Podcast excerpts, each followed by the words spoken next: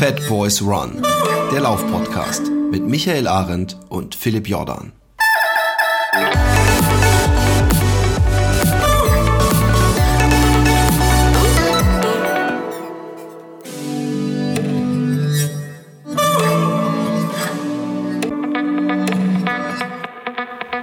Hallo und herzlich willkommen bei Fat Boys Run. Der Herbst hat seinen orangenen Mantel angezogen und streckt seine Fühler aus durch Wald und Hain und äh, hat auch ein wenig frische Luft mitgebracht. Eigentlich hat es ideale Laufwetter. Ne? Eigentlich ist es jetzt langsam kommt das Wetter, wo man unter zwei Stunden laufen kann. Die zehn Kilometer. Nein. Ähm, oder? Wow, wow. Hast du gedacht, du machst auch mal was? Ich mach auch wuff, mal was wuff, Cooles. Wenn überhaupt. wuff, diese billigen, diese Ah, billigen, diese weißt du? billigen Nachahmer. Also, we weißt du, es ist arm, wenn, wenn Aldi merkt, dass Lidl nebendran auch anfängt, seine Marken zu kopieren. Weißt du, so wenn, wenn auf dem untersten Niveau schon Hm. geklaut wird. Mensch, Mensch. Ähm, es ist, es ist äh, wirklich äh, jetzt inzwischen der, dieser, dieser schöne Hitzesommer, ich mag ja Hitze, ist wirklich, glaube ich, langsam abgelaufen und wird nur noch ein paar Mal im Spätsommer äh, sich erbäumen und dann für immer weg sein. Ja, aber wir haben für nächste Woche noch 30 Grad vorher gesagt im Allgäu. Also von dem Das her bin ich da. auch. Ja, aber das, sind- also, das sind die letzten Aufbäumer. ja aber, aber ja, wir dürfen uns das Rest des Jahres dürfen wir uns nicht über Wetter mehr beschweren. Auch wenn wir damit Genau gerne einleiten. das habe ich immer gesagt, wenn ich mit 44 Grad beinahe eingegangen habe. Ich sag, ich sag nichts, ich sag nichts. Karma und so, weißt du, das kommt alles zurück.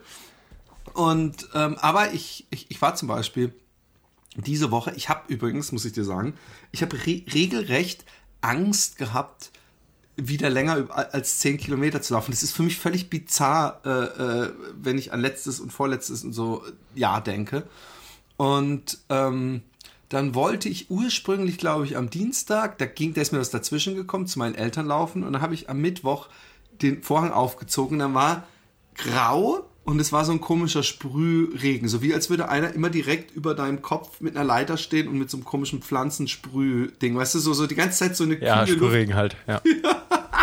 Und ich hab, und dann hat mein Vater angerufen, hey, kommst du jetzt heute vorbeigelaufen? Ich so, pff, eigentlich habe ich bei dem Wetter nicht so, hm, mal gucken. Und er sagt, ja Mann, das ist das beste Laufwetter, so, da kann man perfekt laufen. Und ich dachte, okay. Und war ich laufen und ähm, es war wirklich die ganze Zeit kam dieser Kacksprühdings, aber ich weiß noch, dass ich bei 18, 19 Kilometer gedacht habe, ah, ist das herrlich, gelaufen zu, zu haben. Und ich habe nicht mal schwere Beine gehabt, also gar nicht, so dass, dass ich dachte, ich spüre meine Oberschenkel. Ich glaube, jetzt bin ich, ähm, ähm, jetzt bin ich ready, um endlich wieder anzugreifen. Das freut mich, Philipp. Du bist- und ich habe und ich habe alle geguckt übrigens der der große Stadt 10 Kilometer Lauf der ist äh, schon ich glaube am 12. Oktober und das ist mir ein bisschen zu früh um da ähm, einen, einen Rekord anzupeilen aber ich, ich gehe es gelassen an ich gucke äh, im Notfall wird es halt erst was im, im Januar oder Februar aber mein 10 Kilometer kann ich natürlich auch mal völlig privat für mich versuchen zu schlagen aber es wäre natürlich geil wenn man das bei einer Laufveranstaltung machen könnte Ja, aber es gibt auch schöne äh, Silvesterläufe. Vielleicht ist das ja was. Das äh, ist eine was- super Idee. Das wollte ich sowieso schon immer mal machen. Das ist eine sehr gute Idee. Gibt es Ja. auch in Holland. Ja, echt? Ist das auch da so Tradition? Ja, es gibt einige. Also es gibt, äh, es gibt, ja, nee, es gibt auf jeden Fall auch, es gibt in Deutschland wesentlich mehr. Ich suche ja immer noch den, der um 23.30 Uhr bis 0 Uhr 30 geht. Aber ich glaube, da hat kein Mensch Bock drauf. Und wahrscheinlich hat man auch Probleme, die Ordner und so zu finden, die zu dieser Zeit gerne arbeiten möchten. Ja, es gibt, es gibt so ein, äh, in Zukunft vielleicht nicht mehr, aber ähm, im Moment gibt es noch so einen Bestzeit-Marathon, heißt der. Der, ähm, Ah, ich weiß. genau, über der Zeitumstellung da genau ist, auch über, über, über Nacht irgendwo. Aber ähm, Unsere letzte Chance!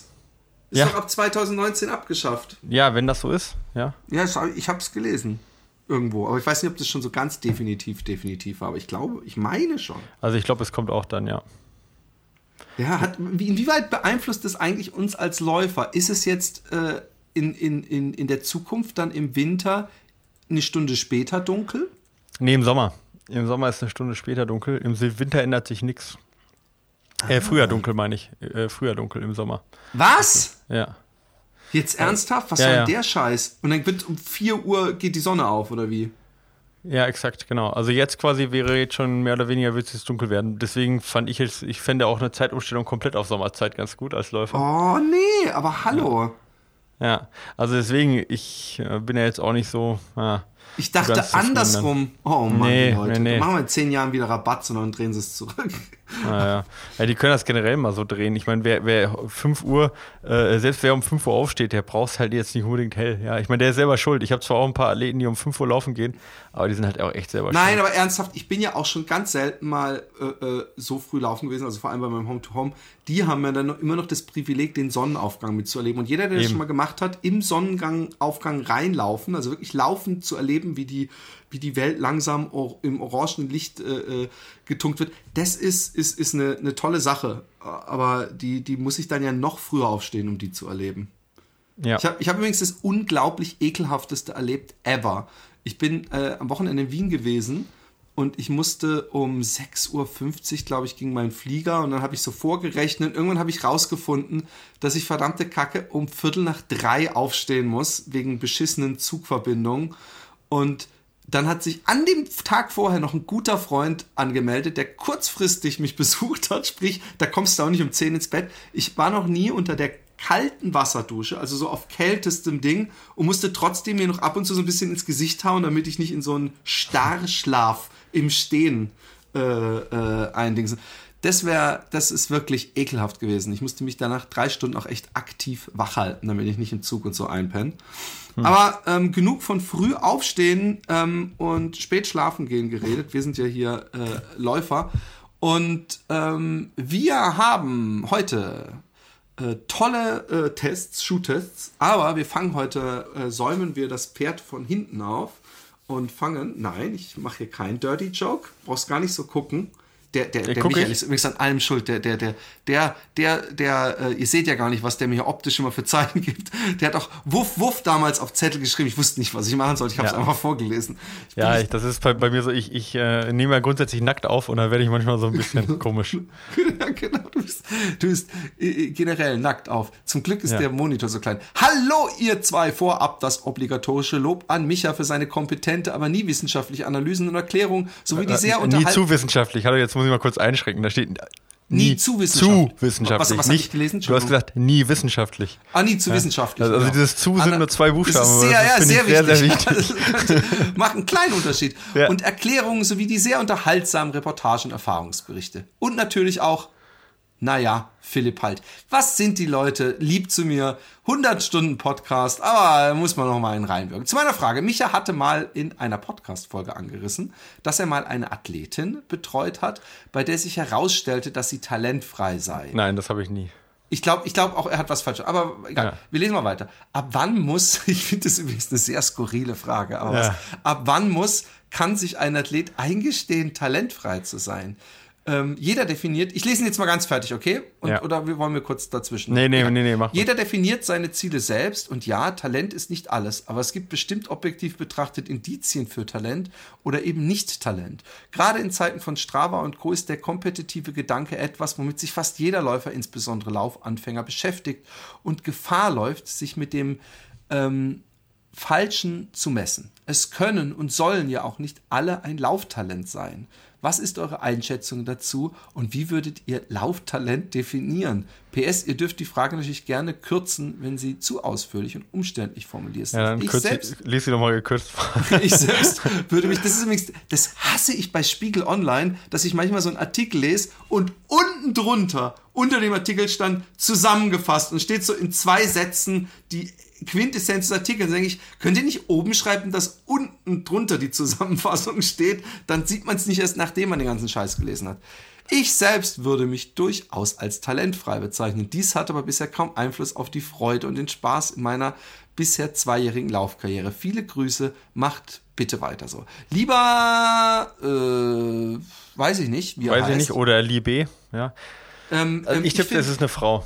Ich finde, die, die, die, der letzte Satz, finde ich, ist viel wichtiger oder fast schon eine Antwort mit, ähm, Ja. dies hat aber keinen Einfluss auf die Freude und den Spaß in meiner bisherigen zweijährigen Laufkarriere. Talent ist, finde ich, sowieso eine Sache, wo, worüber man sich nicht streiten kann. Und kann man sagen, okay, einer, der viel kleinere Beine als ein Oberkörper hat, der hat einen Nachteil. Dann kann man natürlich sagen, wenn einer ein bisschen längere Beine als, dann hat der einen Vorteil. Und sowas man manchmal Talent. Mir fällt Talent sowieso bei Sport, äh, äh, gerade wenn es so um vor allem körperliche Leistungen geht, immer sehr schwer. Die haben halt einfach guten, gut konditionierte äh, Körpervoraussetzungen. Aber es ist ja nicht so, dass jemand, oder vielleicht schon, aber dass jemand ganz besonders talentiert äh, abspringt. Aber ich finde, äh, der, der Schreiber der Mail misst der Bedeutung von Talent so wahnsinnig viel bei. Ich glaube, Talent unterscheidet vielleicht, ob du verdammt schnell bist oder Meisterläufer bist. Aber die, diese Frage kann man, glaube ich, gar nicht so eindeutig beantworten. Aber ich würde mir da, mich dann scheiß drum bemühen. Und ich bin als, gerade als Laufanfänger habe ich es gar nicht äh, angefangen, mich zu messen, weil alle ja schneller waren als ich.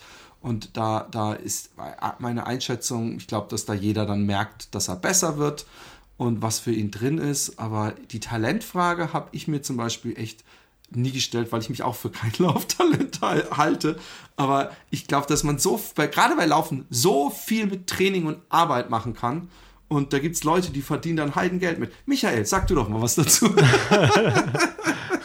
ja, äh, danke für die herrliche Überleitung. Ähm, also man muss halt sagen, umso, also umso älter jemand ist, umso weniger spielt das angeborene Talent eine Rolle und umso mehr spielt äh, Rolle, was er in den letzten 20, 30, 40, 50 Jahren gemacht hat. Ja. Also wenn jemand, ich sag mal so, derjenige, der mit, der mit zehn Jahren jetzt in den Leichtathletikverein gegangen ist und dann äh, Leichtathletikkarriere, Laufkarriere gemacht hat, immer dabei geblieben ist und, äh, äh sag ich mal, von vornherein halt Leistungssport gemacht hat, der wird halt immer die 10 Kilometer in 38 oder niedriger als Mann und in 40 oder niedriger als Frau laufen, ja. Egal, was er für ein Talent hat. Ähm, also von dem her ist es genau richtig, was du sagst, ja. Also äh, im Spitzensport spielt das dann eine Rolle. Ähm, es gibt halt Leute, die dann hinten raus auch noch irgendwie trainierbar sind, gut trainierbar sind. Es gibt Leute, die hinten raus nicht so gut trainierbar sind, aber auch das hängt meistens damit zusammen, was in der Jugend gemacht wurde oder im Alter. Äh, das reine Talent, da würde ich sagen, da spielen, da spielen halt ganz, ganz viele Sachen eine Rolle, die da mit rein. Ja, zum Beispiel Muskelzusammensetzung, wie du sagtest, Hebel, Hebelkräfte, ob jemand eher, ähm, ja, sag ich mal, stabil gebaut ist oder eher, sag ich mal, recht zierlich gebaut ist. Ähm, ja, keine Ahnung, ja, auch die VO2 Max ist relativ vorgegeben, ja. Aber, Leidensfähigkeit, äh, denke ich mir mal nicht mal beim Laufen gerade. Ja, ja, Leidensfähigkeit sicherlich auch in gewisser Weise, auch Verletzungsanfälligkeit, ja. Und ähm, Mentalstärke ist auch sowas, Leute, ja, die so. Alles, alles trainierbar, ja, alles trainierbar, aber sicherlich auch zum bestimmten Punkt ähm, auch genetisch vorgegeben. Aber für, also für einen, ähm, also bis zu einem, sag ich mal, sehr ambitionierten Level spielt die spielt das Talent eine geringere Rolle als erstens, was du die letzten Jahre gemacht hast und vor allen Dingen, was du jetzt gerade machst. Ja? Also jemand, der jetzt, sag ich mal, ich sage jetzt mal nur in Anführungsstrichen, also wirklich in Anführungsstrichen nur sechsmal trainiert die Woche, sechsmal läuft die Woche, der, ähm, der hat, der, der stößt durch sein Talent nicht an die Grenze. Ja?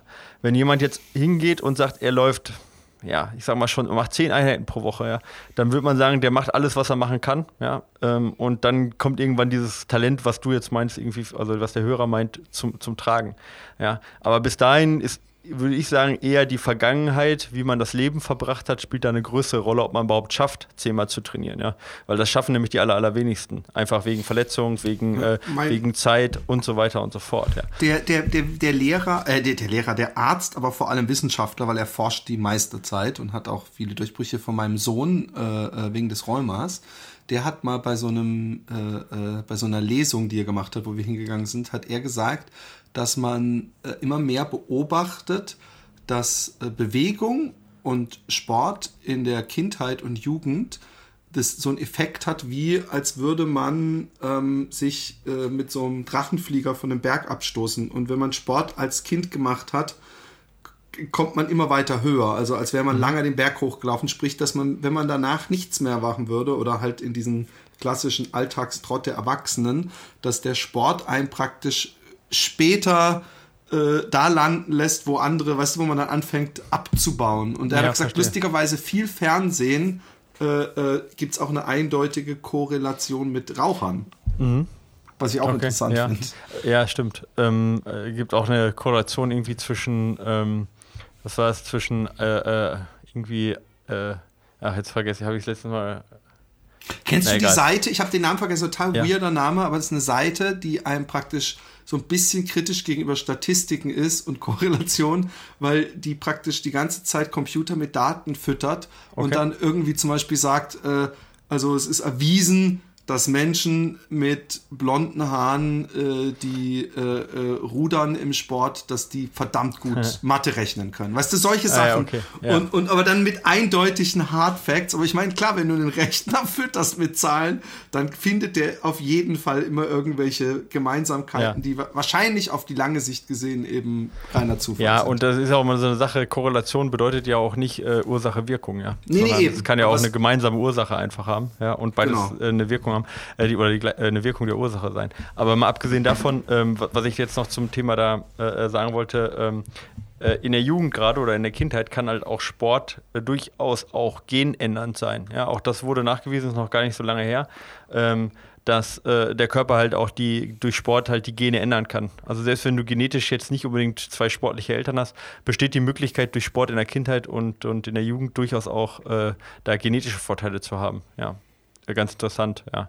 Ähm, also auch treibt Sport und Genau. kauft euch eine Zeitmaschine, weil Ja. wahrscheinlich für euch es auch schon zu spät ist. Ja, genau. Aber auf jeden Fall ist Talent, das kann man schon mal sagen, für jemanden, der jetzt irgendwie äh, im Hobbysport, ja, also da zähle ich mir jetzt auch noch zu, ähm, im Hobbysport irgendwie über 30 ist, ist voraussichtlich Talent nicht der, die, der begrenzende Faktor und auch nicht die, äh, die, die Entschuldigung Nummer eins. Ja. Von dem her, talentfrei ist halt, wenn ich das auch mal irgendwann gesagt habe, dann ist das eher äh, generell so gemeint, dass derjenige sich sehr, sehr schwer nur verbessert, ja. Und das liegt aber weniger meistens an dem, sag mal, Raw Talent, sondern halt eher eben an dem, wie er die letzten 40 Jahre verbracht hat. Ja. Ja. So. Ich glaube, du hast es eher, ich glaube, du, du hast es eher in so einem Zusammenhang gesagt, dass du äh, eine Athletin hast, die nicht die schnellste war und die hat den und den Lauf. Wahrscheinlich wolltest du den Dicken beruhigen, aka mich, dass Keine- ich irgendwo hoch Ahnung. oder runter oder ins Ziel schaffen würde. Ja.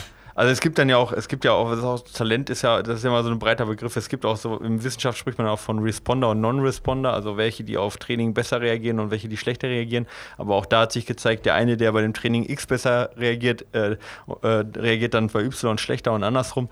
Also da, da dann von ja, prinzipiell von Talent zu sprechen, ist halt auch irgendwie nicht ganz angebracht. Ja, es gibt keinen, der jetzt auf alles perfekt reagiert. Ja. Eben. Und ich kann dir sagen, ich habe diese Talentdiskussion, habe ich andauernd mit Schülern und mit Mitstudenten früher im, in der Akademie gehabt, weil ähm, ich, die Leute immer denken, ich hätte ein Zeichentalent. Dabei glaube ich einfach, dass ich als junges Kind verdammt viele Stunden mit Zeichnen verbracht Ja, habe. Und meine gesamte Jugend. Und wenn ich dir meine alten Zeichnungen, als ich zehn war oder, oder acht oder so zeige, dann waren die auch nicht gut. Äh, also ich glaube, dass wie beim Laufen, wie beim Zeichnen oder bei allem Talent einfach nur, dass man eine Entschuldigung sucht, warum irgendjemand anders was gut macht, was man nicht gut kann, aber wahrscheinlich gut könnte, wenn man geübt hätte. Ja. Weißt du, was ich meine? Ja, ich weiß, was du meinst, auf jeden Fall. Also ich glaube auch, dass das da, ähm, also das kommt ja mal an, wie weit man den Talentbegriff spannt. Ja, wenn man jetzt Genau. sagt, auch noch Spaß gehört dazu, ja. Also ich, dann habe ich kein Talent zu zeichnen, weil ich nie Spaß dran hatte, so ungefähr, ja. Äh, und das dementsprechend nicht gemacht. Das kommt drauf an, ja. Keine Ahnung, vielleicht wäre ich ein richtig guter Zeichner geworden, ja, wenn ich das, äh, wenn ich das früher angefangen hätte. Aber wahrscheinlich wäre, wie du sagtest, jeder von uns ein, zumindest ein halbwegs ordentlicher Zeichner geworden. Ja. Toll. Vielleicht- ich habe ein so Studium wie gesehen. ja, ich habe beim Grafikdesign-Studium äh, äh, sind, da musst du eigentlich nicht zeichnen können, aber beim Grundstudium mussten Leute äh, andere Menschen abzeichnen und die, ich habe gesehen, wie innerhalb von drei Monaten sich die absoluten Zeichenlegastheniker zu sehr ordentlichen Zeichnern gemausert haben. Aber Genau, und das gilt wahrscheinlich auch fürs Laufen. Oder würde ich Genau, nicht nur würde ich auch sagen. das gilt auch so. Ja. Genau. Und von vornherein halt zu sagen, ich äh, betrachte mich als äh, untalentiert, ist, finde ich, eine falsche Herangehensweise, weil da limitiert man sich nur selber mit. Ähm, und ähm, ja, äh, würde ich, würde ich jetzt so von vornherein auch nicht unterschreiben. Ja, Sehe ohne ich dich zu so. kennen. Genau, positiv bleiben. Hallo Michael. Hi. Hallo Philipp. So, ich bin ja. ja. nur schon, nun schon Hörer seit der ersten Episode und froh, dass es auch ohne René spannend und unterhaltsam bei euch weitergeht. Bis November 2016 war ich begeisterte Läuferin. Einen Halbmarathon konnte ich problemlos im Training laufen und wenn ich auch langsam war, so wurde ich doch immer schneller. Tja, guck mal, da sind wir gerade beim Thema. Tja, und dann kam die Schwangerschaft, in der fast nichts mehr möglich war, was schneller als gehen war. Zwar war ich bis zum Ende aktiv, aber eben nicht laufend. Und dann mit Baby forget it. Die ersten Monate war ich, wenn nur sporadisch mal fünf Kilometer im Schneckentempo unterwegs. Anfang August, den ersten Geburtstag meiner Tochter im Blick, habe ich mir dann geschworen, wieder zu trainieren. Da ich Vollzeit arbeite und der Abend meiner Tochter gehört, kann ich nur, wenn sie im Bett ist. Und muss ich wieder da sein, wenn sie das erste Mal aufwacht. Naja, hat sie ja ganz schön lange Zeit, die kann die ganze Nacht durchlaufen. Wenn das erste Mal aufwacht, ist wahrscheinlich bei. Ach so, um zwei Uhr nachts oder so, ja. Ja, Obwohl, ein, ein Jahr alt. Heilt, äh, heißt, ich habe so drei bis viermal 30 bis 45 Minuten in der Woche jetzt trainiert. Der Körper macht es gut mit. So fünf bis sieben Kilometer schaffe ich in einem Lauf. Aber wie jetzt weiter mit der begrenzten Zeit? Wie nutze ich die wenige Zeit zu trainieren sinnvoll und schneller zu werden und vielleicht auch mal wieder 10 Kilometer dann zu erreichen, wenn mal eine Stunde Zeit ist? Wie schnell kann ich steigern? Erinnert sich da der Körper? Würde mich freuen, von euch zu hören und bin jede Woche gespannt auf die nächste Folge. Gruß Julia PS. Und wenn die Schwangerschaftskilos endlich weg sind, gönne ich mir dann noch endlich ein Shirt von Philipp. Das ist überhaupt ein Satz, den man ganz dick unterstreichen sollte. Aber ähm, ähm, ähm, ich glaube, sie hat drei bis viermal 30 bis 45 Minuten. Ich finde, da sind wir, also ich, ich habe mal meine irgendwo gelesen zu haben, wenn man es, äh, äh, also das, wenn man, ich glaube, umgerechnet so viermal die Woche verteilt laufen geht, dass man sich auf jeden Fall steigert. Weil ich glaube, wenn man nur einmal die Woche laufen geht, äh, ist, ist, ist schwer eine Steigerung möglich. Habe ich mal irgendwo, also erstmal alle 48 Ja, Stunden. ist ein Riesenunterschied, ob drei Genau. oder viermal, ja. Und ähm, wenn sie schneller werden möchte, hat sie natürlich Riesenglück, weil dann kann sie von diesen vier Läufen, ich weiß nämlich, 20 Prozent muss man schnell laufen, kann sie äh, ein Intervall machen von 45 Minuten. Vielleicht kriegt sie auch mal mehr hin. Und dann ist sie, kann sie nämlich die anderen gemütlich machen und dann sollte es sich bessern. Und Babysitter noch wäre noch meine dritte, mein, mein extra Tipp. Babysitter beantragt. Ich habe auch schon mal Babysitter früher geholt, damit ich laufen gehen kann. Ja. Genau, also wäre ja eine Möglichkeit auch. Ähm, also, also ich würde auch sagen, also einmal die Woche kann sie durchaus auch mal schnell machen, gerade mit der Vergangenheit, ja. Zum Beispiel eben, ja, ich sag mal jetzt anfangen vielleicht mit, äh, mit äh, 4 mal 5 Minuten, ja, und dann vielleicht hochsteigern auf äh, 4 mal 8 Minuten oder sowas, ja. Oder vielleicht auch erstmal 4 mal 3 Minuten anfangen. Ähm, auf jeden Fall die halt dann so, so schnell machen, äh, dass es schneller wäre als dein 10 Kilometer Tempo. Ja? Und äh, bei den 4 mal 8 Minuten vielleicht dann ungefähr 10 Kilometer Tempo. Und dazwischen machst du ungefähr die Hälfte der Belastungszeitpause. Also bei, bei drei Minuten ein bisschen länger, da kannst du drei Minuten Pause machen, aber bei, bei fünf oder bei acht Minuten würde ich dann die Hälfte, also zweieinhalb oder vier Minuten Pause machen, dann bist du eigentlich erstmal schon mal ganz gut dabei, wenn du das so aufbaust und die Intervalle bei gleichem Tempo versuchst immer ein bisschen länger zu ziehen. Äh, einmal die Woche, wie du sagtest, dann kommst du, kommst du ungefähr auf diese Verteilung eben von ungefähr 80 zu 20. Passt eigentlich ziemlich gut rein. Vorher einlaufen, auslaufen. So, und dann sagt man natürlich, okay, vielleicht noch einen längeren Lauf dabei, wäre vielleicht auch nicht schlecht, damit du wieder auf mehr Umfang kommst und auch damit du vielleicht die 10 Kilometer mehr durchlaufst. Und ich glaube, das ist mehr eine Frage der Organisation als des Körpers. Ja. Ähm, da gibt es natürlich viele Möglichkeiten, was man, was man machen kann. Jetzt, äh, klar, ich meine, jetzt in den ersten zwei Jahren ist es ein bisschen schwieriger. Ähm, später, wenn das Kind dann in der Krippe ist oder sowas, ja, oder auch Kinderbetreuung im Fitnessstudio wird dann, wird dann eine Möglichkeit werden, aber natürlich noch nicht mit einem Jahr. Babysitter ist eine Möglichkeit, ja, wie du sagtest. Äh, viele machen natürlich auch so eine, äh, ne- nutzen einen Babyjogger, ja, dass man mit dem Kind quasi, äh, auch bevor es dann quasi schon ins Bett geht, vielleicht mal eine, einmal in der Woche eine Runde laufen geht, ja, mit so einem Babyjogger. Das wäre zum Beispiel eine Möglichkeit. Ähm, oder äh, wenn du in den Bergen wohnst, halt mit einer Kraxe zum Beispiel wandern, ja, das wäre auch noch eine Eine Möglichkeit. Kraxe ist Das ist so ein Rucksack, wo man ein Kind reinsteckt. Ah, quasi. ja, ja, ja. Also, um das mal so einfach auszudrücken. Ja. Genau, sowas wäre eine Möglichkeit. Also, es ist mehr eine Organisationsfrage oder vielleicht Oma und Opa, die mal ein, äh, Oma und Opa-Tag einmal in der Woche, wo man sagt, okay, Genau. da kann ich dann mal äh, äh, in Ruhe laufen gehen. Es muss ja nur einmal die Woche sein, wo du sagst, okay, da kann ich dann mal in Ruhe anderthalb Stunden laufen gehen, ohne dass das ein Problem ist. Ne? Oder wie auch immer. Ja, ich weiß nicht, ich kenne jetzt deine persönliche Situation nicht, ob sich das irgendwie so regeln lässt, ja. Aber ansonsten viermal die Woche laufen, ja, äh, zweimal davon eben in der Länge, die du jetzt machst, also fünf bis sieben Kilometer. Einmal eben schnell in der gleichen Zeit und einmal in der Woche ein bisschen länger zu laufen. Also dann zu versuchen, eben wieder auf 15 Kilometer zu kommen. Damit machst du dann eigentlich schon ziemlich viel richtig. Der Körper, der erinnert sich auf jeden Fall dran, ja, was du schon gemacht hast. Allerdings solltest du deswegen nicht unbedingt viel schneller steigern, ähm, sondern es ist eher so, dass du schneller besser wirst. Ja? Weil wenn du jetzt mehr steigerst, das sind halt auch äh, ähm, ja, gerade eben häufig die Sehnen, die dann der begrenzende Faktor sind und dich dann häufig irgendwie Ansatzreizung, Entzündung und so weiter holst. Da würde ich dann jetzt nicht übertreiben und direkt mehr als, man sagt ja 10% Steigerung die Woche und viel mehr würde ich jetzt so nach, nach der Schwangerschaft, wenn du ja auch sagst, du hast jetzt noch ein paar Schwangerschaftskilos drauf, das heißt auch ein bisschen, bisschen schwerer auch, das ist natürlich auch mal noch ein bisschen mehr Belastung, da würde ich jetzt tatsächlich nicht mehr als 10% pro Woche halt vom Umfang her steigern. Ja. Aber ansonsten, mehr ist auch mehr, klar, aber mit 5 bis 7 Kilometer pro Woche viermal, ähm, wenn du da, wie gesagt, ein bisschen schneller einmal läufst und einmal ein bisschen länger läufst, bist du erstmal gut dabei, um wieder deine Fitness, die du mal hattest, wieder aufzubauen. Ja, und dann solltest du auch gleichzeitig das Gewicht ja. langsam runterkriegen. Aber klar, also ich meine, Organisation ist halt alles mit einem Kind, ja. Das ist Voll. definitiv so. Ja. Und es wird ja immer einfacher. Also ich weiß nicht, ob es dein erstes ist, äh, wahrscheinlich schon, sonst hättest du Kinder erwähnt und es wird wirklich immer einfacher. Irgendwann kommt dann der Kindergarten, dann kommt die Schule und dann, dann musst du dir, dann ist dein Hauptproblem, Entschuldigung zu finden, warum du eigentlich nicht so oft läufst, wie du laufen könntest. Aber du schaffst es, Julia. Ich hoffe, ich weiß, wie schwer das ist, wenn man schwanger war und man muss, muss die Schwangerschaftskilos runterbringen. Ich habe das dreimal machen müssen. Ja, und, okay, genau. Ähm, ich habe übrigens kurz eine Frage, weil es hier gerade um äh, äh, äh, Geschwindigkeiten ging und Intervalle und, und überhaupt. Äh, ich bin in so einem, so einem Nerd-Forum und. Äh, Echt?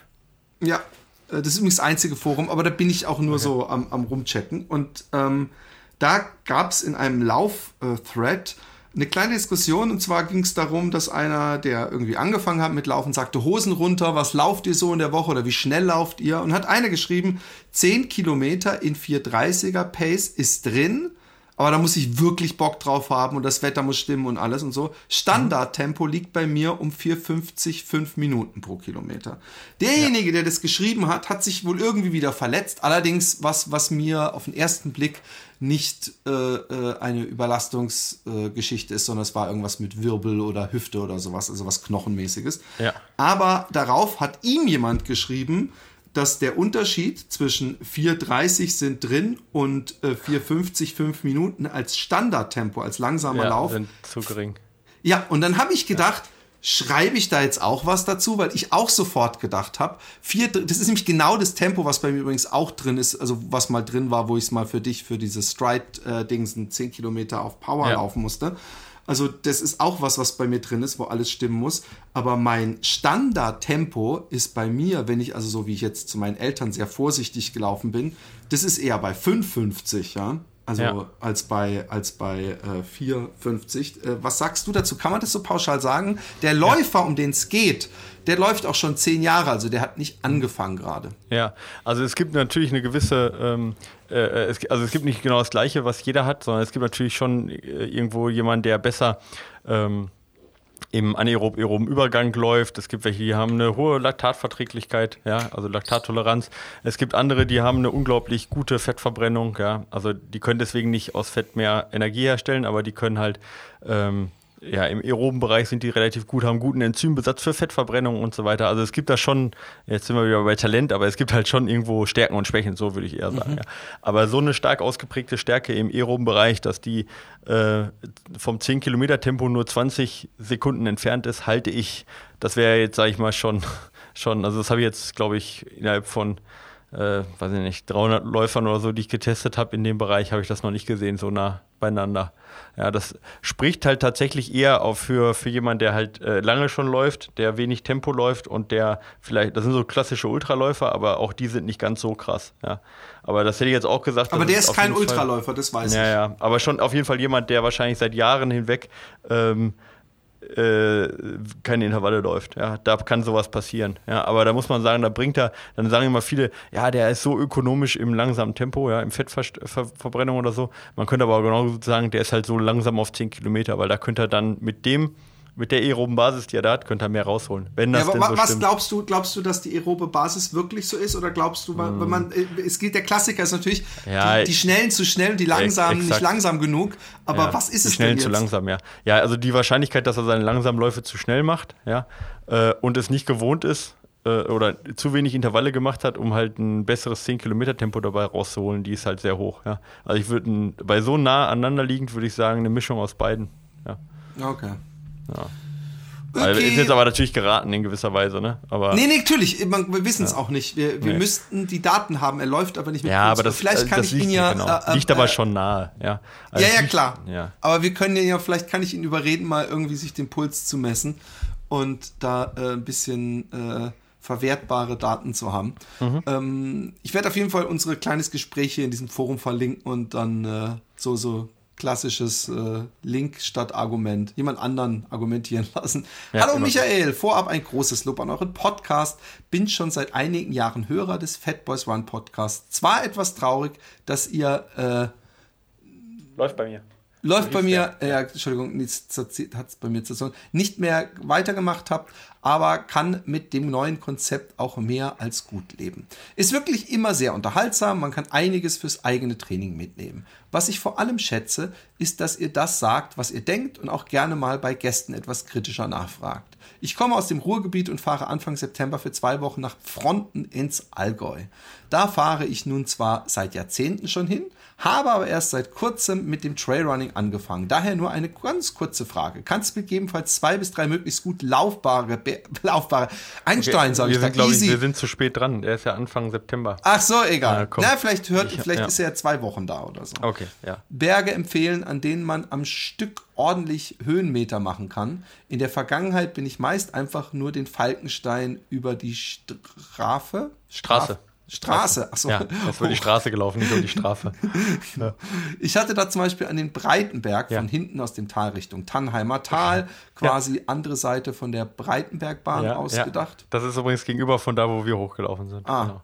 Das ist da, wo du gesagt hast, hier gehen die Weicheier hoch, aber für dich habe ich was Richtiges, oder? Ja, ich glaube, so ungefähr habe ich es ausgedrückt. Ich habe gesagt, Philipp, du siehst aus, als ob du den. Du, die kann ich so was, so, so was nicht vorlöffeln. Das, ja, das so ist genau. zu harmlos für dich. Ja. Ich folge dir zwar bei Strava, aber das ist für mich leider schwer abzuschätzen, was da genau laufbar ist. Gegebenenfalls hast du ja noch ein paar Vorschläge oder Tipps. Würde mich sehr freuen. Bitte nur, wenn es dir nicht allzu viel Arbeit macht. Ansonsten, falls du der, Micha, ich kann dir sagen, der hat überhaupt nichts zu tun. Der, der, seitdem der selbstständig ist, der ist nur am Däumchen drehen, der nervt mich den ganzen Tag, ruft mich an wegen unwichtigen Sachen. Aber egal. Ansonsten volles Verständnis.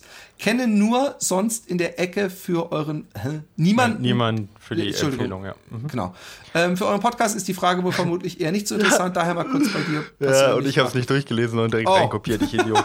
ich ja. dachte auch, es sind sehr und, aber gut, pass auf. Es ist ja trotzdem so, dass er äh, äh, eventuell äh, nächstes Jahr, er geht ja scheinbar sehr oft dahin, oder dass du zumindest für Leute, das Allgäu ist jetzt ja nicht ein äh, selten bereister Ort, äh, die generell mal cool Trail laufen möchten, äh, dass du sagen kannst, für Einsteiger ist das gut laufbar. Und ja. Ja, ist natürlich jetzt ein bisschen schwer zu sagen. Aber ich, ich mache ich mach erstmal einfach für ihn, falls er noch da ist, ja, oder für nächstes Jahr. Ähm, was auf jeden Fall ganz cool ist, ist erstmal, äh, was ich empfehlen kann, ist Brendenjoch über die Filse Alm von Fil Filz aus. Ist total schön aus der Ecke. Du kannst auch mal hinten auf, ähm, von hinten auf den, ähm, äh, auf die Alpspitze laufen, das ist auch ganz schön, die Ecke, ja. Oder ähm, Reuter Wanne da hinten hoch, das ist eher auch für Einsteiger ganz gut. Ähm, Einstein, was wir gemacht haben, ist auch ganz schön. Und generell Tannheimer Tal, da kannst du dich eigentlich austoben.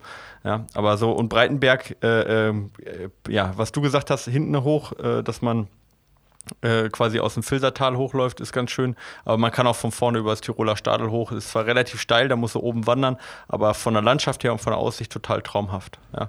Und wenn du den äh, ähm, Falkenstein hochläufst, dann würde ich den auf jeden Fall von der Breitenberg-Talstation hochlaufen und nicht über die Straße. Also von dort aus ist es deutlich schöner, als wenn du die Straße hochläufst. Ähm, und dann, wenn du den äh, Falkenstein hochläufst, dann kann ich empfehlen, oben den Grat entlang zu laufen Richtung Saloberalm. Das ist total traumhaft und dann kannst du unten zurücklaufen. Das ist eine wunderschöne Runde. Genau. So, erst, das war jetzt erstmal für ihn. Äh, und generell kann ich sagen, Trailrunning lebt davon, dass man einfach dahin läuft, wo man hin Bock hat und sich das auch ein bisschen das Erlebnis holt. Ja. Und nicht auf den Straßen bleibt. Ähm, also das heißt, Eben. einfach mal ausprobieren, was ist das Schlimmste, was dir passieren kann, wenn du, wenn du Wanderschilder folgst erstmal. Ja, wenn du jetzt nicht so gut im Klettern bist oder auch alpin ein bisschen Schiss hast, bleib auf den Wanderwegen, aber äh, such dir eine schöne Strecke irgendwo. Ich kann da den Tourenplaner vom äh, Alpenverein, vom DRV empfehlen. Da kann man sich Touren total toll abklicken ja, und weiß, wie lang die sind und wie viele Höhenmeter die haben. Einfach mal gucken, einfach mal bei Google eingeben, ja, äh, DRV Tourenplaner. Und äh, die kann man sich auf Uhr draufladen und dann kann man das äh, ablaufen und äh, so habe ich eigentlich die schönsten Erfahrungen beim Trailrunning gemacht und ähm, habe eigentlich dann schöne Strecken gefunden, die ja, die ich vorher so noch nicht kannte und gerade in Deutschland und Österreich ist es gar kein Problem. Italien, äh, Portugal oder äh, äh, jetzt weiß ich nicht, Korsika oder sowas, da würde ich das vielleicht nicht unbedingt machen, ja. Ähm, weil, weil da einfach sehr, sehr viele Wege im Nichts enden. Ja. Voll. Ich habe lustigerweise genau zu dem Thema ähm, Laufen im Urlaub, also Laufen in unbekanntem Dings einen äh, Artikel geschrieben, der in der nächsten Aktiv Laufen rauskommt. Ah ja, cool. Und ja. ich hatte in Schweden zum Beispiel, dass ich auch gedacht, jetzt läufst du einfach los. Und dann kam so oft, dass ich dachte, oh, hier geht ein Weg in den Wald. Und der ging dann irgendwie anderthalb Kilometer in den Wald und dann war der auf einmal zu Ende. Der ging war nur für Leute zum Baum, Bäume fällen, aber es war ein richtiger genau. Weg. Und dann habe ich das drei oder viermal gemacht und das nervt so.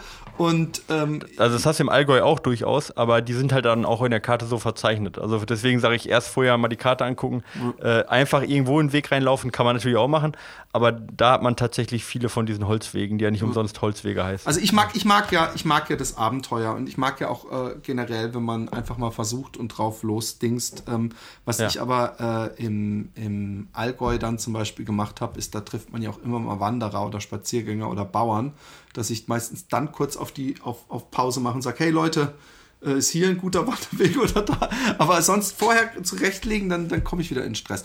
Ähm, ja, aber Frage, ja? Äh, oft ist ja auch, also hier ist ja alles ausgeschildert, ja, also das heißt, äh, da steht dann ja zum Beispiel Breitenberg drauf, ja, und dann folgt man halt den Hinweisschildern, ja, ja dann kommt man schon hoch. Und das Schlimmste, was einem da passieren kann, wenn es halt ein, äh, wenn es halt ein Wanderweg und ausgeschriebener ist, dass es halt so steil ist, dass man gehen muss, ja. Aber auch das gehört ja zum Trailrunning dazu. Also ein bisschen mehr Mut, ja.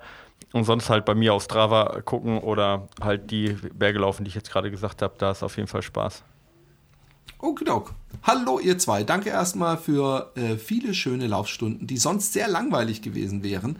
Bei äh, langen Läufen seid ihr regelmäßig ab der zweiten Stunde dabei. Euer Podcast ist sehr gut, von den Interviews äh, überzeugt, den Fragen der Zuhörer und euren Lauf- und Trainingsgeschichten ist es immer Abwechslung.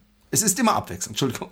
Genug gelobt hier zu mir und meiner Frage, die vielleicht auch andere Hörer interessiert. Ich bin Besitzer einer GPS-Sport- der dritten Generation von einem Navi-Hersteller und damit auch im täglichen Training zufrieden. Im Mai bin ich nun am Rennsteig meinen überhaupt ersten Ultra gelaufen und glücklich und zufrieden nach achteinhalb Stunden im schönsten Ziel der Welt angekommen.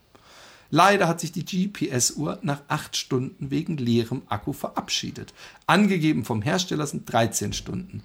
Damit mir so etwas nicht noch einmal passiert, gibt es zwei Möglichkeiten. Ich finde es gut, dass überhaupt die eine Möglichkeit erstens schneller werden oder zweitens neue Uhr kaufen. Ich gehe jetzt davon aus, dass du für erstens in die Bresche springst und ich für zweitens. Aber ähm, nun suche ich äh, also eine Schne Schneller laufen und dafür länger. Das wäre doch auch eine Möglichkeit. Da kann er beides genau. machen. Genau. Äh, äh, suche eine GPS-Uhr, die auch bei einem Ultra nicht schlapp macht. Da mir die lange Strecke so gut gefallen hat, kann ich mir auch vorstellen, mal 100 Kilometer oder langfristig auch Meilen zu laufen. Der Akku müsste also dementsprechend länger halten, um die Daten später auf meinem Rechner zu laden und nach festgelegten Routen zu laufen. Nun bin ich am Suchen und suche und schwanke zwischen Modellen von Garmin, Phoenix 3, Forerunner 3935, Ö, und Zunto. Ja, kein Ö, die, das ist ein Komma, aber. Ah, okay, egal, Mbit ja. 3, Peak, Spartan, Ultra. Ja. Und je mehr ich lese, desto verwirrter werde ich. sind alles tolle Uhren, aber welche ist für wirklich lange Strecken und noch guten GPS für Routenfunktionen, was mit vernünftigen Intervalleinstellungen? Phoenix 5 und Zunto 9 würden sicherlich passen, sind aber deutlich zu teuer. Habt ihr da Favoritenerfahrung, beziehungsweise was tragt ihr bei den Trails Home to Home oder 100 Kilometer Läufen? Also ich habe die, die, die kann ich ja gleich sagen, ich habe seit einiger Zeit eigentlich Garmin-Uhren. Ich glaube, ich hatte irgendwann diese, was sind das, Einsteigermodell? Forerunner oder wie heißt die? Ja, die Forerunner sind die Laufuhren, die reinen Laufuhren. Genau, und, und, ähm, und ich hatte ja die Phoenix 3 und jetzt die Phoenix 5. Ich glaube, weil 4 im Koreanischen irgendwie Unglück bedeutet, haben sie die übersprungen. Ja, das heißt irgendwie Fahrstuhlabsturz oder so. Genau. Nein, irgendwie Pech oder so, keine Ahnung, ja. Und ähm, ich weiß, dass ich mit der Phoenix 3 zum Beispiel den 100-Kilometer-Lauf gelaufen bin und mir unter anderem auch das deswegen geholt habe und weil ähm, die Phoenix 3 äh, in Schweden mir ein gutes Gefühl gemacht hat, weil da kann man immer diese äh, schick mich nach Hause. Ansonsten glaube ich, dass sowieso, aber da gibt es äh, auch, auch Testberichte im Internet bestimmt, dass alle Uhren in diesem Preisbereich, wie die Phoenix 3 ist, auch Intervallfunktionen haben und Trainingsfunktionen. Da gibt es auch im Netz jede Menge Sachen, wie man sich seine Uhr pimpen kann. Ich möchte dir als Grundtipp mitgeben, dass, also bei mir hat so 100 Kilometer ge gereicht und ich bin nun wirklich, äh, ich bin der letzte Läufer gewesen, der ins Ziel kam. Aber ähm, was du auch machen kannst, ist mal gucken, ob du vielleicht unnötige Batteriekiller drin hast, dass du zum Beispiel deine Bluetooth-Funktion die ganze Zeit anhast, obwohl man sie eigentlich nur zum Laden der Daten auf die Uhr, äh, aufs Telefon braucht und solche Sachen. Dessen kann manchmal ein Grund sein, dass man sie zu hell eingestellt hat und, und irgendwelche unnötigen Spielereien sich auf dem Bildschirm äh, abdingsen. Aber äh, wahrscheinlich kannst du mehr zu Sunto und so sagen, weil du hast ja. auch schon andere Uhrenhersteller gelaufen, ne? Genau, also ich bin jetzt TomTom noch nicht gelaufen, also ich gehe davon aus, dass er eine TomTom hatte, aber ich habe ja. von TomTom nur Schlechtes gehört, ja.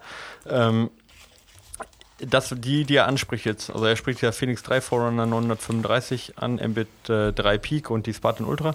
Ähm, da kann ich eigentlich äh, alle empfehlen, außer die Spartan Ultra. Also es ist nicht umsonst so, dass jetzt die neue Suunto, ja, äh, Suunto 9 heißt und nicht Spartan Ultra 2, ja, äh, weil sie einfach den schlecht, schlechte Image von diesem Namen, ja, weil die einfach ultra viele Bugs hatte, ähm, einfach äh, äh, da quasi raus, rausbringen wollten sozusagen. Ja, deswegen heißt die jetzt Suunto 9 ähm, und nicht äh, Spartan 2.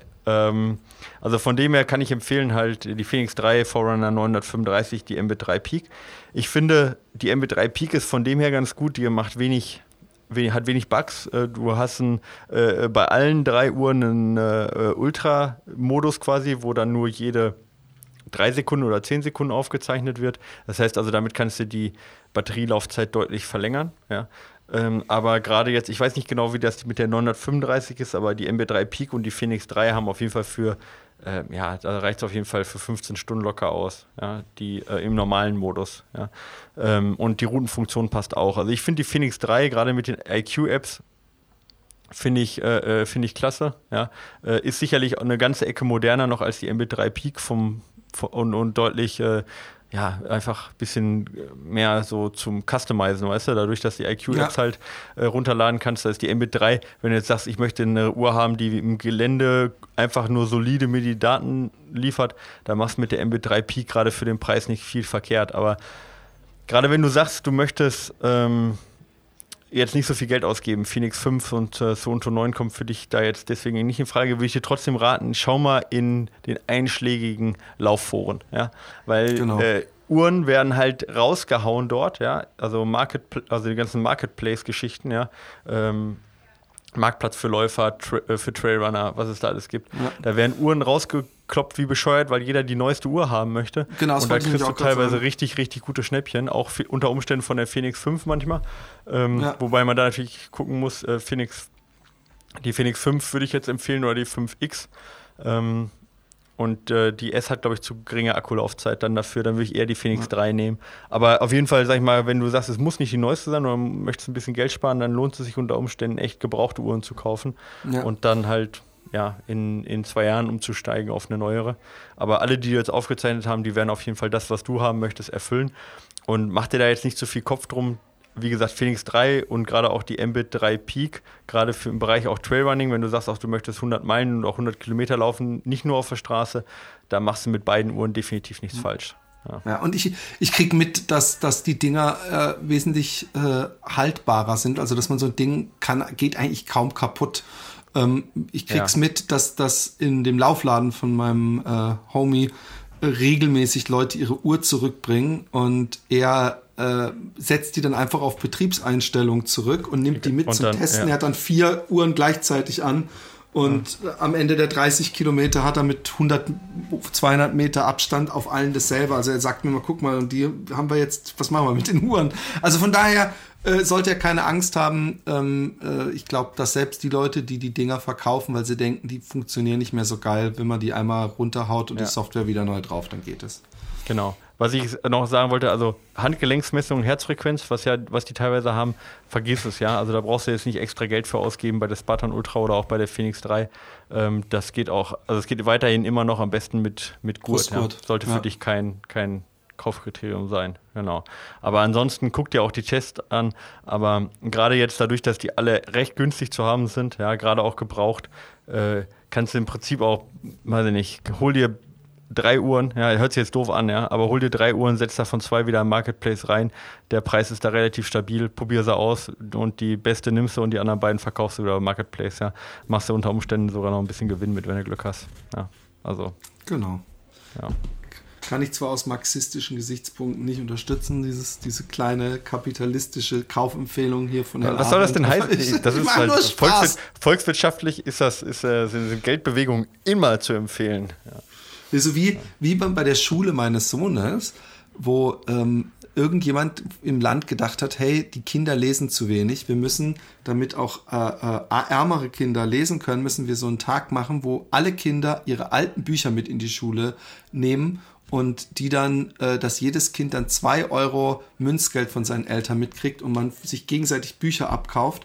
Und was machen die die Kinder des Kapitalisten Banknachbarn, die kaufen bei den ganz jungen Kindern mit ewig viel intimidierendem Feilschen ganz billig die, die Donald Duck Heftchen ein und verkaufen sie dann für den doppelten Preis weiter. Also, das war nicht Vater des Gedanken. Nur am Rande, wo dieses kapitalistische, ich mache nur Spaß. Also, wir haben drei Schuhtests heute. Und ja. ähm, ich würde sagen, wir fangen an mit dem nee. Levitate 2, weil wir den ja. Levitate 1 schon mal getestet hatten. Ja. Und ähm, der Levitate, äh, wenn wir zurück äh, äh, hatte mir, glaube ich, wesentlich besser gefallen als dir. Ich fand ihn schön weich. Ich, ich muss sagen, dass ich, äh, ich glaube, fast 14 Kilo schwerer war, als ich jetzt bin. Das war direkt nach dem, nach dem dicken Hungerwinter oder dem Speckwinter nennt man das dann wahrscheinlich.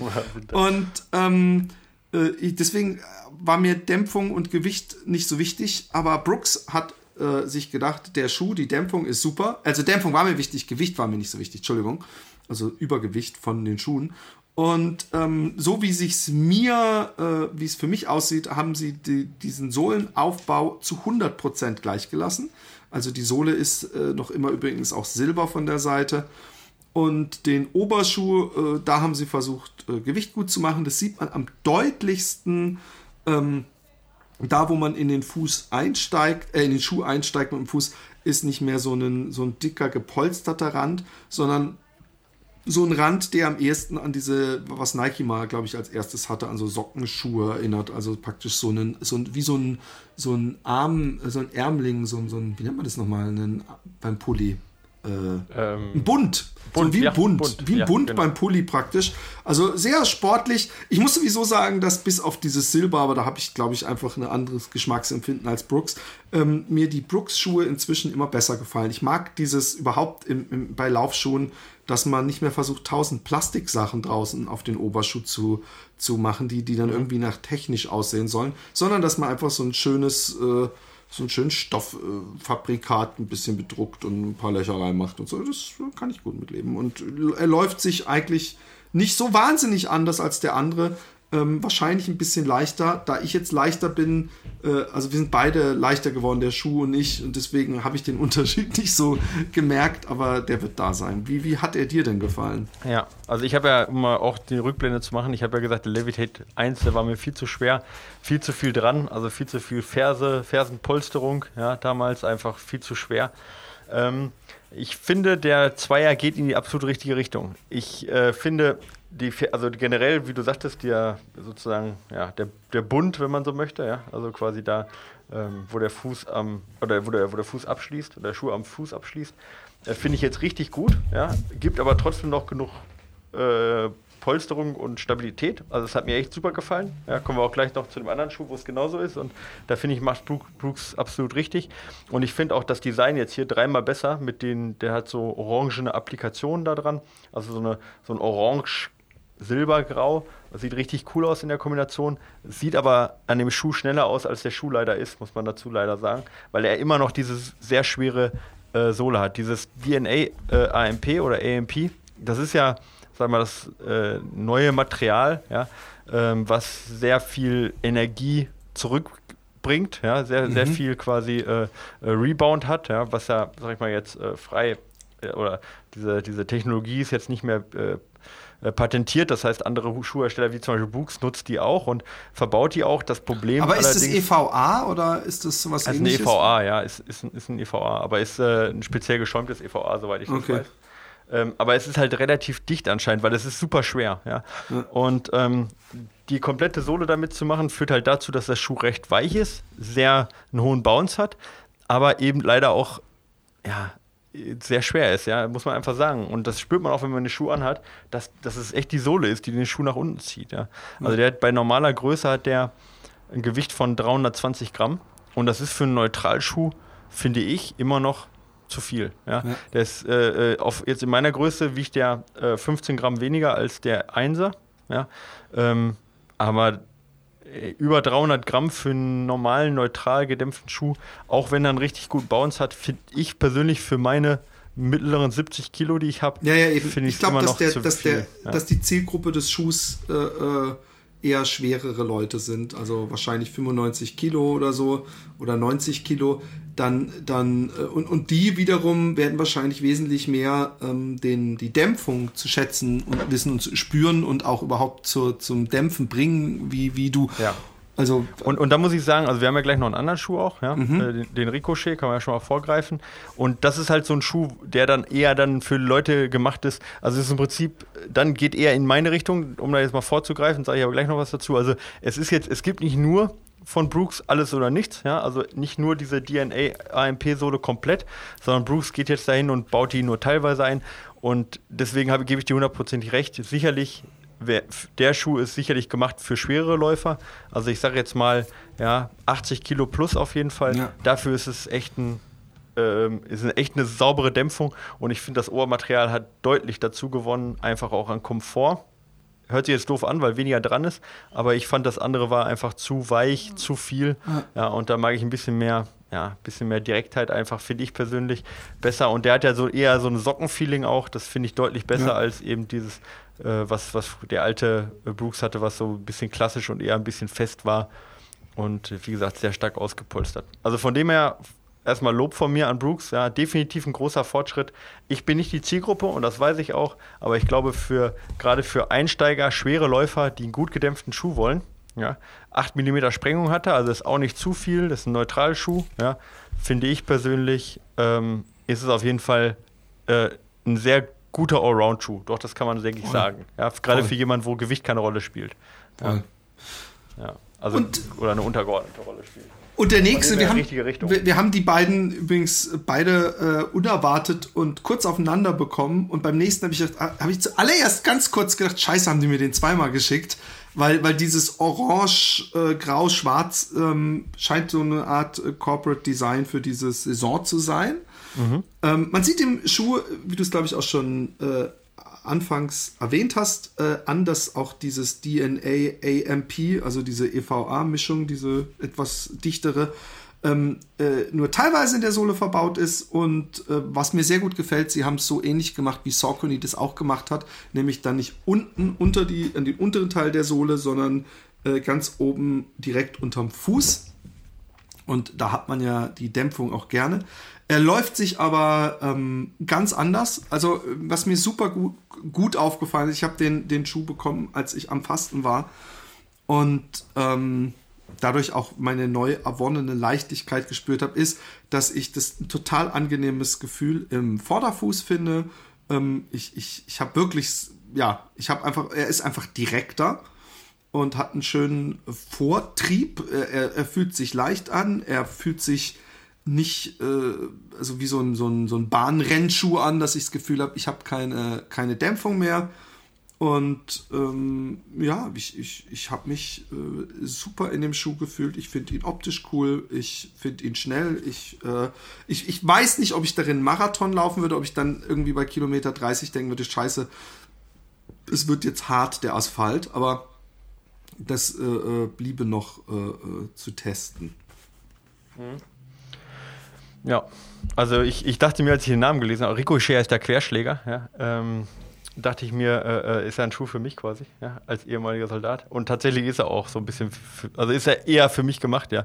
Also ich habe den jetzt echt viel getragen auch, auch im Gelände, obwohl er dafür eigentlich nicht gemacht ist, aber hat er echt super funktioniert, ja. Der hat eben diese, diese Sohle oder diese Zwischensohle, die der Levitate hat, hat er im Prinzip nur zu einem Drittel, ja. Genau. Ähm, sogar an der, zumindest sieht es optisch so aus, vorne sogar ein bisschen mehr als hinten, ja. Und äh, die restliche Sohle, also die restliche Zwischensohle ist so zweigeteilt, das ist eben dieses, äh, also das nennt sich Bio Mojo, ja, oder Mogo, keine Ahnung. Äh, das ist halt ein relativ klassisches, ähm, ähm, ja, klassisches Material, bisschen härter, ähm, als eben diese AMP-Sohle. Aber dadurch wird der Schuh auch äh, lockerer mal 40 Gramm leichter, ja? gefühlt 100 Gramm, ja? finde ich mhm. persönlich. Äh, deutlich dynamischer, komplett gleiches, gleiches Ohrmaterial, würde ich fast sagen. Ja? Oder ähnliches, äh, nicht das Material, aber Ohraufbau. Ja? Ähm, Im Fuß nur, da sind dann so Dämpfungs- oder ja, so Polsterungsmodule quasi drin. Also der ist nicht komplett ausgepolstert, sondern hat, wie man das so kennt, äh, von so Fahrradhelmen, weißt du? Wie so, wie so eingezogene Module. So ist der innen drin ausgepolstert, aber das fühlt sich absolut komfortabel an und spart natürlich absolut Gewicht, ja, als im Vergleich ja. zu alles auspolstern. Ja, und dadurch, ich brauche jetzt halt nicht so viel Dämpfung. Ich laufe auch nicht so gerne mit so viel Dämpfung. Und gerade für jemanden, der jetzt 80 Kilo weniger, oder 80 Kilo oder weniger wiegt, ist es, glaube ich, der, der richtige Schuh. Also man kann eigentlich ja. fast sagen, über 80 Kilo Levitate, ja, unter 80 Kilo Ricochet. Ja, so wäre oh, jetzt. Fuck, äh, aber jetzt, da, da, muss ich jetzt den Levitate tragen und darf nicht den Ricochet. Ich finde, der geht auch, wenn man äh, eher Richtung äh, 90 Kilo geht. Ist der ja, vielleicht okay. machen wir auch bei 90. Ich glaube, das ist auch ein bisschen individuelle Geschichte. Eben ja. voll. Also für denjenigen, der jetzt eher sagt, okay, äh, Dämpfung ist mir wichtiger, der nimmt halt den Levitate äh, der sagt, ich stehe eher auf, leicht, äh, auf, auf, auf, auf, weiche Schuhe und äh, laufe viel über die Ferse. Ja, und äh, braucht da vielleicht ein bisschen mehr Dämpfung, äh, der nimmt den Levitate und derjenige, der sagt, nee, mir ist eher die Agilität wichtig, ein bisschen mehr Dynamik wichtig und Leichtigkeit, der nimmt den Ricochet. Ja, Sprengung haben sie beide 8 äh, mm, sind beides Neutralschuhe ähm, und wie gesagt, durch die nur halbe DNA-AMP-Dämpfung ist der ein bisschen härter, der Ricochet, aber dafür auch deutlich leichter und dynamischer. Ja, also von dem her finde ich eigentlich, muss man halt sagen, äh, eigentlich eine eine, ähm, ja, ein, ein, solider Produktaufbau, ja, dass man genau. sagt, okay, der ist dafür, der ist dafür, aber man kann jetzt nicht sagen, dass jetzt der eine schlecht ist, der andere gut oder so, sondern es kommt darauf an, was du gerade damit machen möchtest, ja. aber insgesamt sauber verarbeitet und, und echt beide auf jeden Fall in die absolut richtige Richtung, wie ich finde. Ja. Genau. Ähm, bist du den Ricochet mal länger gelaufen als so 10, 15 Kilometer zufällig? Bist du mal eine lange mhm. Runde gelaufen mit dem? In, also lang jetzt, äh, also ich glaube 25 oder so war das längste, weil ich mit dem gelaufen bin. Okay. Ja, aber gar kein Problem. Also cool, cool. Ja. Nee, wollte ich mal wissen. Ähm, dann kommen wir zum nächsten Schuh. Ähm, das letzte Mal, als wir Nike-Schuhe getestet hatten, war, ähm, ist glaube ich schon echt zweieinhalb Jahre her oder so. Und da ja. war es dieser Free Knit ähm, mhm. mit dem ich ja erstaunlicherweise einen Marathon auf der Straße gelaufen bin, was, äh, was ein bisschen, äh, und zwar voll in die Hacke, also das kann man mit den Schuhen. Und die Schuhe habe ich geliebt. Ich habe die echt geliebt, auch wenn die, die, ich die lange mich dagegen gewehrt hatte, als sei es eine Modeerscheinung, als ich sie dann testen musste, war dieses Gummigemisch, fand ich echt perfekt und, und ich fand diese, diese Beweglichkeit in alle Richtungen. Ich habe wirklich das Gefühl gehabt, ich laufe barfuß auf so einer komischen Schaumturmmatte, so einer roten. Ich weiß nicht, ob du die kennst, diese Rollen, die man manchmal im Turnunterricht hatte und mhm. ausgerollt ja, hat. Und so ja. ähnlich, also ich fand es ein tolles Gefühl, aber ähm, bin sonst Nike nicht so wahnsinnig viel gelaufen und äh, wurde natürlich äh, hellhörig und habe mir im Laden diese neuen Modelle angeguckt, als dann diese Zwei-Stunden-Projekt anstand äh, und dann haben sie ja dieses äh, mit ja. diesem sehr äh, gewöhnungsbedürftigen auf jeden Fall mal oder innovativen, das äh, galt dann rauszufinden, äh, Sohle, die hinten so spitz weggeht. Ähm, also praktisch dasselbe, was die, die Araber und Türken teilweise mit Schuhen hatten, nur dann hinten. Weißt du, du kennst doch ah, diese ja, Schuhe, die vorne so zusammenrollen. Und ähm, äh, ich, ich, ich war sehr gespannt und ich muss sagen, schon als ich den Schuh in der Wohnung einfach nur angezogen hat, hatte, hatte ich schon so ein leichtes Grinsen auf den, auf den Lippen, weil es wirklich so eine, so eine, so, so möchte ich eigentlich immer haben, wenn ich mir neue Laufschuhe kaufe, dass ich wirklich das Gefühl habe, okay, diese Schuhe äh, und da sind wir bei den 50 Regeln, die kannst du selbst, wenn du keine anderen Schuhe hast und sie versaut sind, die da kann man gar nicht normal zum auf der Straße gehen angucken, dann dann machst du ihr Mojo kaputt, so weißt du, so, dass man das Gefühl hat, diese die Dämpfung ist so perfekt, die kann nicht ewig vorhalten. Und ähm, äh, ja, dann war ich laufen und ähm, ich muss erstmal ein Riesenlob äh, äh, aussprechen zum Thema Zehenraum und Vorfußplatz und so, weil, weil auf den ersten Blick sehen sie so aus wie die klassischen Schuhe, nämlich die vorne irgendwie dann doch denken, sie müssen praktisch spitz zugehen. Aber diese Spitze ist so stumpf, dass wenn einem das auffällt, dass man merkt, dass sie wirklich äh, auch für Leute geeignet sind, die diese klassischen Zehenprobleme haben. Und ich habe ja ab und zu mal, dass sich die Zehen gegenseitig pieksen.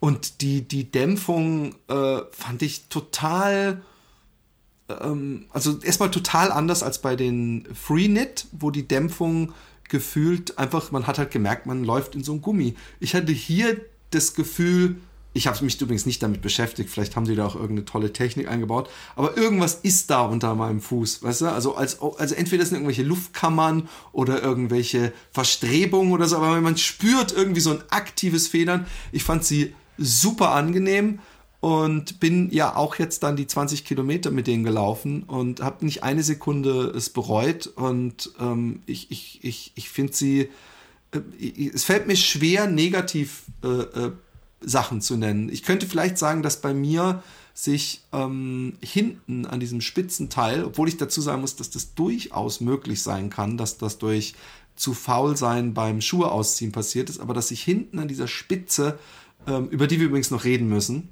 Was bringt uns die und warum ist die so? Aber dass da sich zwei Sohlen so, so ein paar Millimeter gelöst haben, aber sie schlappern nicht rum oder so. Man kann damit ganz normal laufen, aber ich, mir ist es aufgefallen, sprich, ich müsste die irgendwann mal kleben. Ich weiß nicht, ob das generell eine Schwäche des Schuhs ist, aber ich, ich muss sagen, ganz ehrlich, äh, das ist mal wieder so ein Schuh, den ich echt liebe und, und, und wo ich jedes Mal mich freue, wenn ich ihn wieder eine Runde ausführen darf. Okay. Ist ja auch so. Ähm, äh, ja, also erstmal ja, ging mir auch so, ja. Ähm, zu dem Schuh kann man halt viel sagen, ja. Ich habe eine Frage, du hast jetzt nicht reingeguckt, ja. Ähm, was würdest du, ähm, was würdest du für den Schuh ausgeben, um da mal so Ah, ja, die Schuhe sind, ich meine, es gibt inzwischen, habe ich das Gefühl, gibt es nur noch zwei Preisklassen oder drei bei Schuhen. Mhm. Das eine ist so super billig Schuhe, also die, die aber nicht schlecht sein müssen, möchte ich echt nochmal dazu sagen. Aber ich meine jetzt so, so Decathlon und so, irgendwas, da zahlt sie 30, 40 Euro. Und dann gibt es die Schuhe, die so knapp und unter und knapp über 100 Euro sind. Diese Preisklasse geht so maximal bis 120 da sind alle Hersteller mit drin und da sind wahrscheinlich die meisten Produkte. Und dann gibt es eben die 180er, zwischen 160 und 180. Und wahrscheinlich ist er bei 160 bis 180 drin, würde ich mhm. mal sagen. 100. Okay. Ich weiß gar nicht, ob du den Namen jetzt schon genannt hast. Ich, ich versuche aber. Achso, nee, gar nicht. Sag ihn du. Ja. Genau. Ich, wollt, ich wollte ihn jetzt mal kurz ein, einordnen, einfach, damit der, der Hörer auch oder die Hörer auch wissen, genau, was, da, was, was für Schuhe wir auch reden. Ja? Ähm, Nike hat ja bei dem Breaking 2 einen Schuh rausgebracht, der sogar nachweislich, also in, in neutralen Studien auch nachweislich, eine 4% höhere Leistung bringt, ja, bei gleicher Sauerstoffaufnahme. Das war der Nike Vaporfly 4%. Ja. Ähm, und gleichzeitig mit dem Vaporfly kam ein Schuh raus, der ja, äh, ähm, nicht die Carbon-Innensohle hatte, ja, und ein paar andere Technologien auch nicht hatte, ja, wobei man nicht genau welche, weiß, welche Te Technologien war, aber hauptsächlich diese Carbon-Innensohle nicht hatte, die halt eben diesen Druck nach vorne noch abgibt. Das war damals der Nike Zoomfly, den gab es für 150, ja. Und äh, der Nike Vaporfly kostet ja irgendwie 250. Das war dieser. Ah, vier, okay, dieser 250, genau, wird, der würde mich jetzt aber auch interessieren, inwieweit dieser Vortrieb. Oh, gut, egal. Genau. Ähm, und den ich ja auch schon getestet habe, deswegen kann ich die auch vergleichen. Diesen äh, Nike Zoomfly, den gibt es so nicht mehr. Ja? Zumindest ist das sozusagen mein. Ähm, der, den, der, der, der Zwei-Stunden-Schuh gibt es nicht mehr, oder? Doch, den gibt es noch. Das ist der Vaporfly, den gibt es noch. Ah. Aber den Zoomfly, das war der abgespeckte, ja, mhm. den oder den gibt's, kann, kann sein, dass den auch, oder den gibt es auch noch, aber nah dran auf jeden Fall, ja, äh, ist der ähm, ähm, oder sag mal darauf aufgebaut auf diesem Zoomfly, ja, äh, ist dieser äh, ist jetzt dieser Pegal äh, Pegasus äh, Zoom, äh, X, Zoom ne? Turbo, genau. Ne, also da muss man unterscheiden zwischen dem normalen äh, Nike Pegasus und dem Pegasus Zoom Turbo. Ja. Der Turbo ist nämlich da ein bisschen neu, der geht nämlich eher in die Richtung oder ist, sag ich mal, der Trainingsschuh sozusagen von diesem ähm, Zoom Fly. Ja. So, um das mal auszudrücken, wenn der Zoom Fly der äh, Wettkampfschuh ist, der Vaporfly der absolute, äh, weiß ich nicht, Weltklasse-Schuh mit 4%, dann ist der Pegasus Zoom Turbo, den wir getestet haben, sozusagen der, der schnelle Trainingsschuh davon. Ja. Okay. Und der normale Pegasus, damit man das nicht verwechselt, das ist Aber bei mir steht Zoom X Pegasus. Ja, okay. also genau. Also das X ist jetzt in der normalen Produktbezeichnung nicht dabei. Keine Ahnung, warum. Der am Schuh steht X, ja. Also Zoom okay. X ist wohl die Technologie, ja. Okay. Äh, die auch in dem normalen Pegasus ver verbaut ist, aber der Unterschied ist eben dieses Turbo oder nicht Turbo, ja.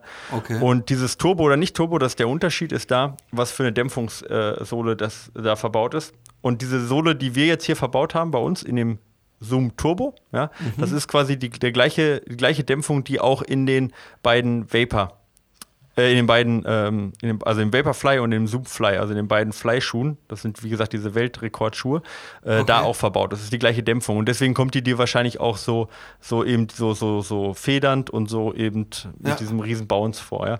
Und ähm, um das mal einzuordnen, wie jetzt so Nike die Produktpalette aufgebaut hat. Ich habe den Vaporfly getestet und der Vaporfly, da ist halt nichts dran. Das ist dieser 4% Schuh. Da ist nichts dran. Da ist, der ist absolut hundertprozentig minimal. Alles, was da fehlen mhm. darf, fehlt. Ähm, und das macht ihn halt grundsätzlich auch erstmal sehr instabil, ja, aber halt unfassbar schnell, ja, nach vorne. Und beim, dem wir jetzt getestet haben, also der Nike Zoom Pegasus Turbo, der merkt man, dass das so ein, so ein Bruder oder so ein Kind von ihm ist. Ja? Der hat auch eine gewisse Instabilität. Ich weiß nicht, ob du die gespürt hast. Ja, ja, ja.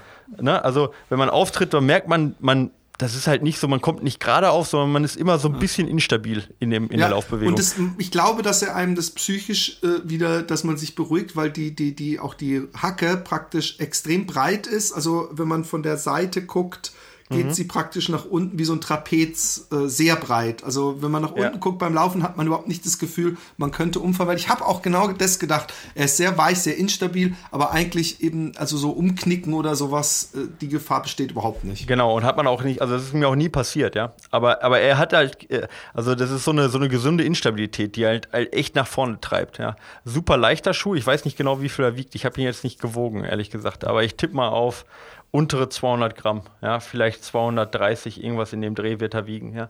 Und ähm, wie gesagt, das ist ähm, ein absolut also ich finde eine absolute Weltklasse-Schuh, den sie da gebaut haben im ja. Trainingsbereich.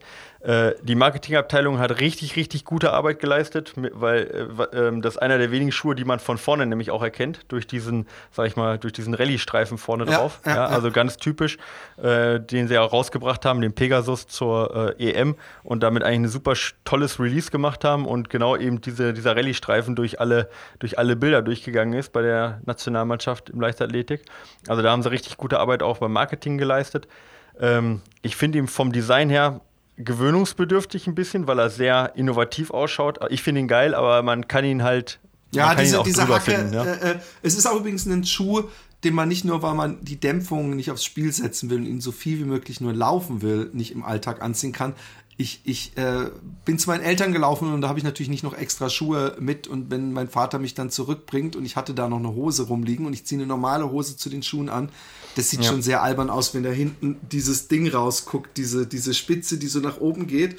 Also äh, es ist echt ein Sportgerät, aber dafür ist es, da ist es wirklich so, äh, ich erinnere mich da echt noch an, an meinen ersten, ist irgend so ein Essex war das, wo ich vorher nur Scheißschuhe gelaufen bin und dann bin das erste Mal so eine geile Dämpfung spürst und, und trotzdem diese Leichtigkeit und irgendwie, also mich hat zumindest dieses, diese Hacke nicht gestört. Warum ist die Hacke so spitz? Und was ich auch seltsam fand übrigens, das möchte ich auch nochmal sagen, vielleicht gibt es ja Leute, die damit, dass hinten an der Achillesferse, ich weiß nicht, äh, es gibt ja verschiedene Ansätze, ja. ähm, gibt es äh, eigentlich der klassische Ansatz ist entweder man hat ein dickes Polster oder man hat so eine Art wie so ein Kamelhöcker und da, wo man sich als Beduine praktisch reinsetzt, genau, da das ist in der Mitte. Und das, genau. Und da und das kann ist eigentlich man genau das Gegenteil. Ja. Äh, betten. Und die haben genau, die haben das Gegenteil gemacht. Die haben praktisch eine absolut, und da frage ich mich, ob der Designer da lange mit dem Ergonomen und dem Tester gesprochen hat, können wir das nicht machen. Es wird so gut zu der, zu der Sohle passen, die hinten so spitz zuläuft,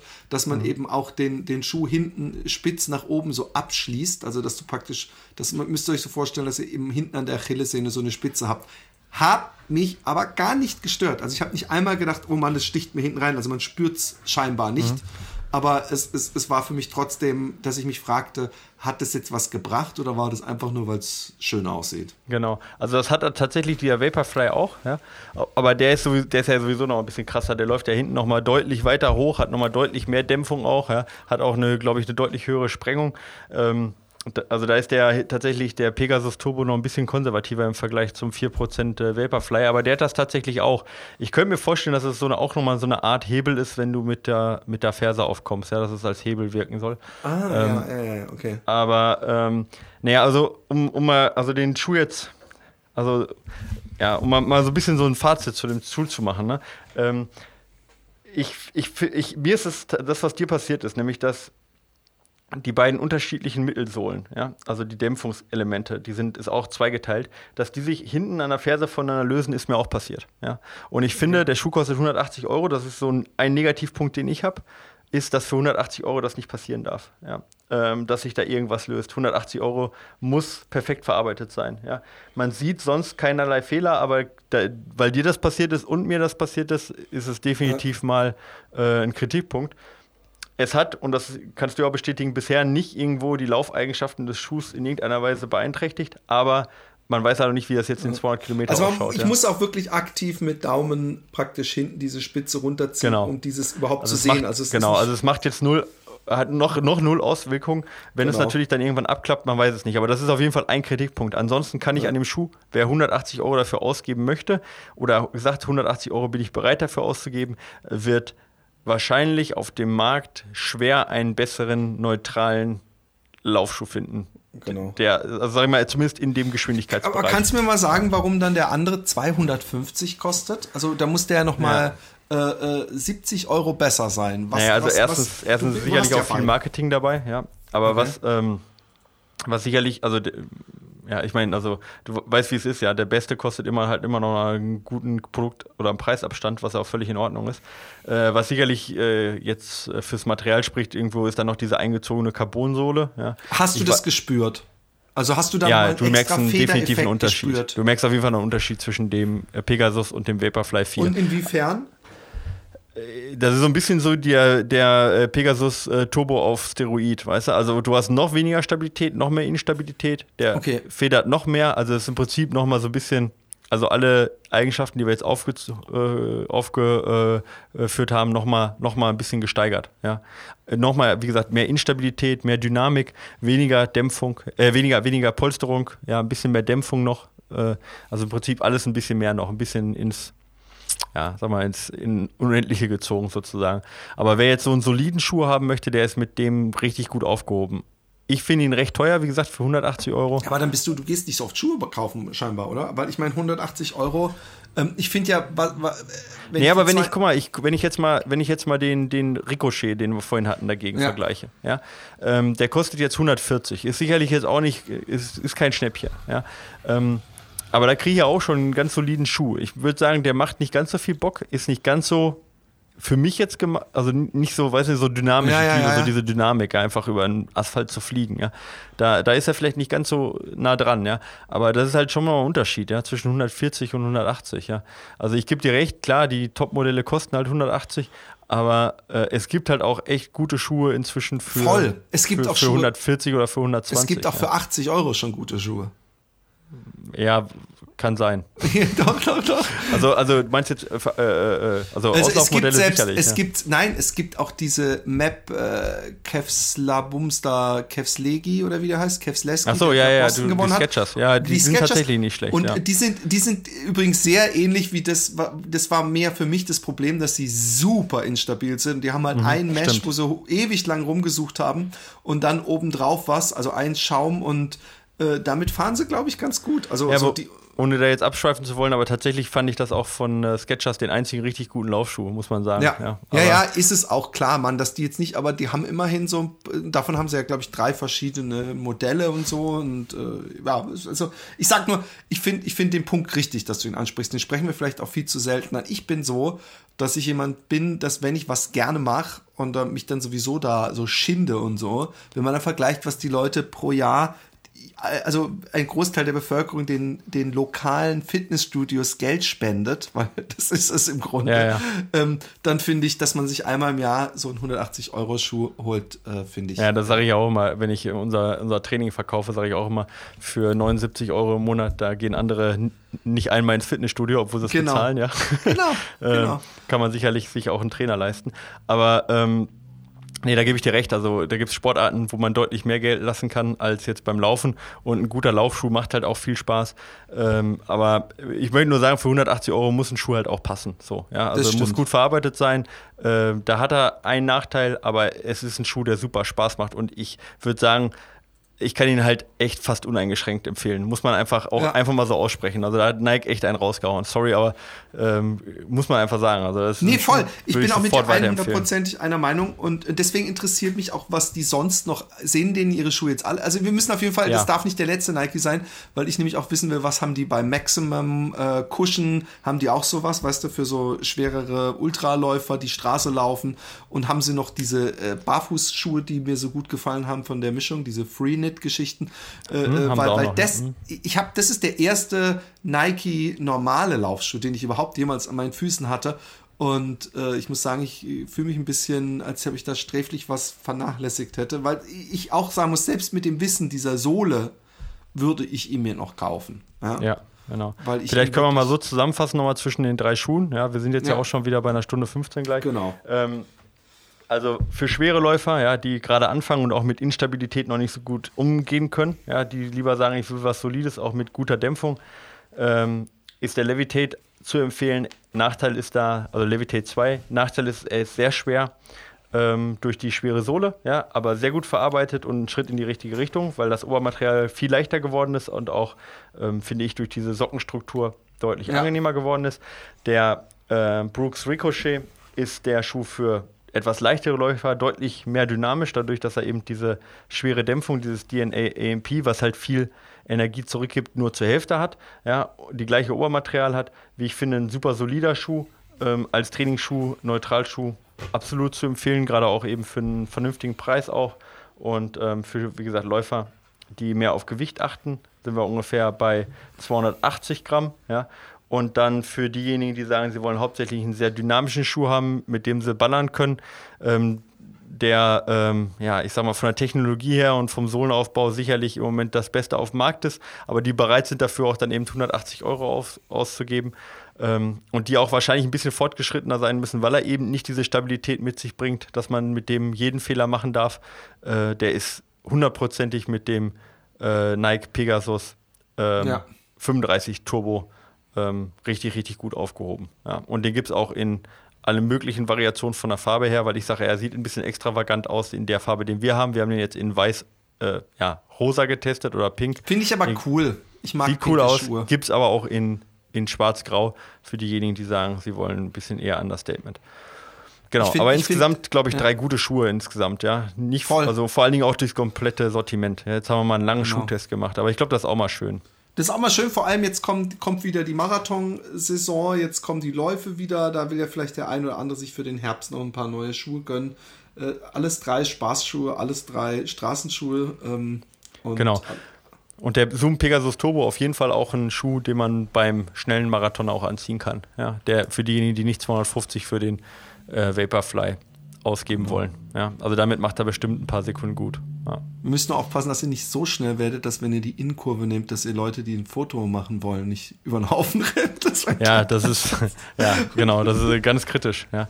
Aber vielleicht für unseren, für unseren Hörer, ich weiß jetzt nicht mehr genau, wie er hieß, der die Frage nach der Uhr gestellt hat. Also wenn du 150 äh, nie, keine, keine 300 Euro für die Uhr ausgeben möchtest, dann vielleicht 150 oder 180 Euro für den, für den Schuh, dann bist du vielleicht so schnell, dass die Uhr dann kein Problem mehr macht. Wäre ja auch eine Möglichkeit, ja. Genau. Das Geld dann genau. in, in, den Schuh reinzustecken. Ja. Genau. Investieren und dann an, an, an Batterie sparen und Zeit. Genau. Kinders, es war uns eine Freude. Ähm, ich möchte mich auch nochmal bedanken. Es haben ein paar Leute oder zwei Leute mir ein Etappenrennen in Portugal ans Herz gelegt in den Kommentarbereich. Das werde ich mir auf jeden Fall angucken. Das ist im April, also werde ich mir näher angucken.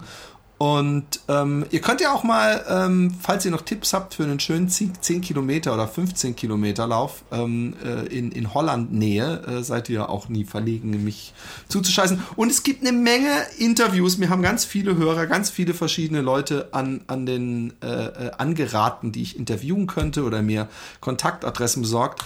Ich habe gerade einfach viel Kacke um die Ohren und hoffe, das baldigst äh, alles noch zu machen. Ich habe euch nicht vergessen und äh, diese Interviews werden kommen. Irgendwann, hoffe ich. Hast du so noch was aus. zum, äh, zum Tagesgeschehen hinzuzufügen? Nee, ich baue gerade schon das äh, Titelbild für diesen Podcast aus drei Schuhen. Mal schauen, ob Ah, ich sowas hinkriege. Wunderschön. Dann Ja. wünschen wir euch was, lauft weiter und genießt den Herbst und sein orangenes Jäcklein. Bis dann. Haut rein. Macht's gut. Ciao. Ciao. Oh!